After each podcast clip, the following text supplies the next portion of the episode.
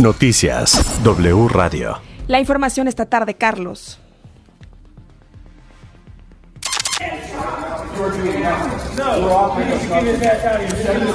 Así se puso la conferencia de hoy en Texas. Durante esta conferencia, el gobernador Greg Abbott, su contrincante Beto O'Rourke, quien aspira a la gubernatura de Texas, interrumpió la conferencia culpando a Abbott de la masacre en la primaria de Uvalde, en donde fallecieron 19 niños y dos adultos. Le dijo que él era responsable, se llamaron mentirosos mutuamente. El gobernador de Texas, Greg Abbott, confirmó que el asesino compartió en Facebook sus planes criminales antes de llegar a la primaria. La empresa de Mark Zuckerberg, Facebook, asegura que los mensajes del joven estaban en la línea de privado. Hoy, nuevamente, el presidente Joe Biden dijo que es momento de actuar en contra del uso de armas y la facilidad con la que ocurre en Estados Unidos.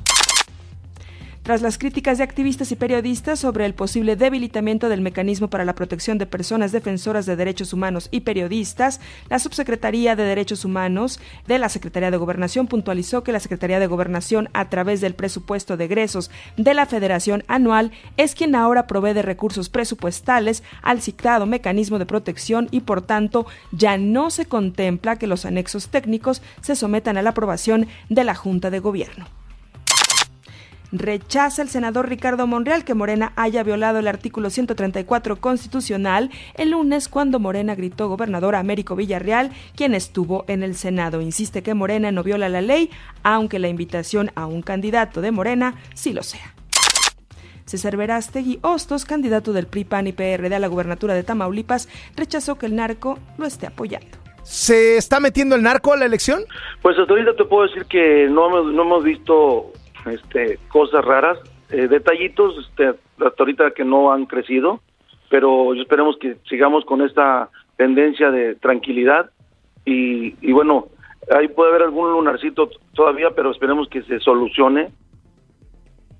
El llamado Truco Verástegui dijo que Morena no tiene seguro el triunfo en ese estado. Cabeza de vaca, ¿no ha entregado el Estado a Morena? ¿No le ha entregado el Estado a Morena? ¿Cómo lo entrega? No hay manera, no hay manera aquí, quien está en juego es, es el son los tres candidatos, este, son las ofertas que tiene la sociedad.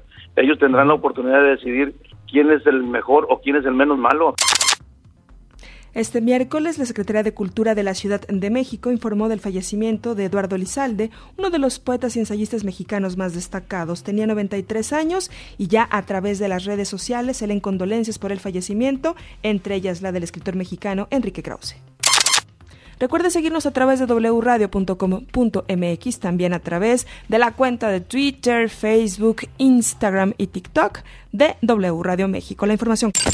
Toda la información en wradio.com.mx.